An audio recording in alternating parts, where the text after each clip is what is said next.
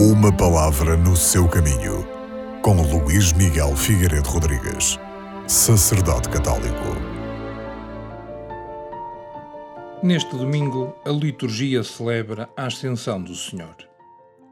É por isso que, na primeira leitura retirada do livro dos Atos dos Apóstolos, ouvimos Jesus Cristo dizer: Recebereis a força do Espírito Santo, que descerá sobre vós e sereis minhas testemunhas em Jerusalém e em toda a Judeia e na Samaria, até aos confins da terra.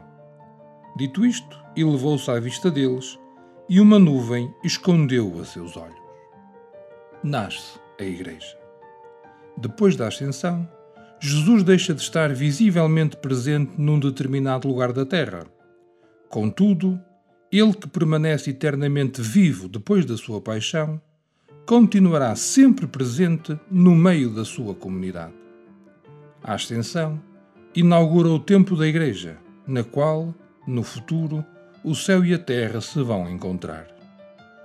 Embora não o vejamos de uma forma física, podemos perceber em Igreja a possibilidade de viver de Cristo e com Cristo.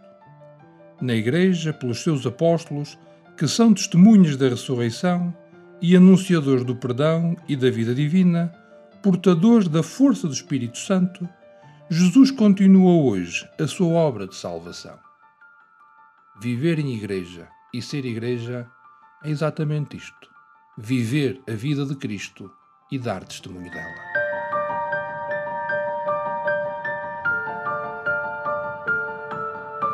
Uma palavra no seu caminho.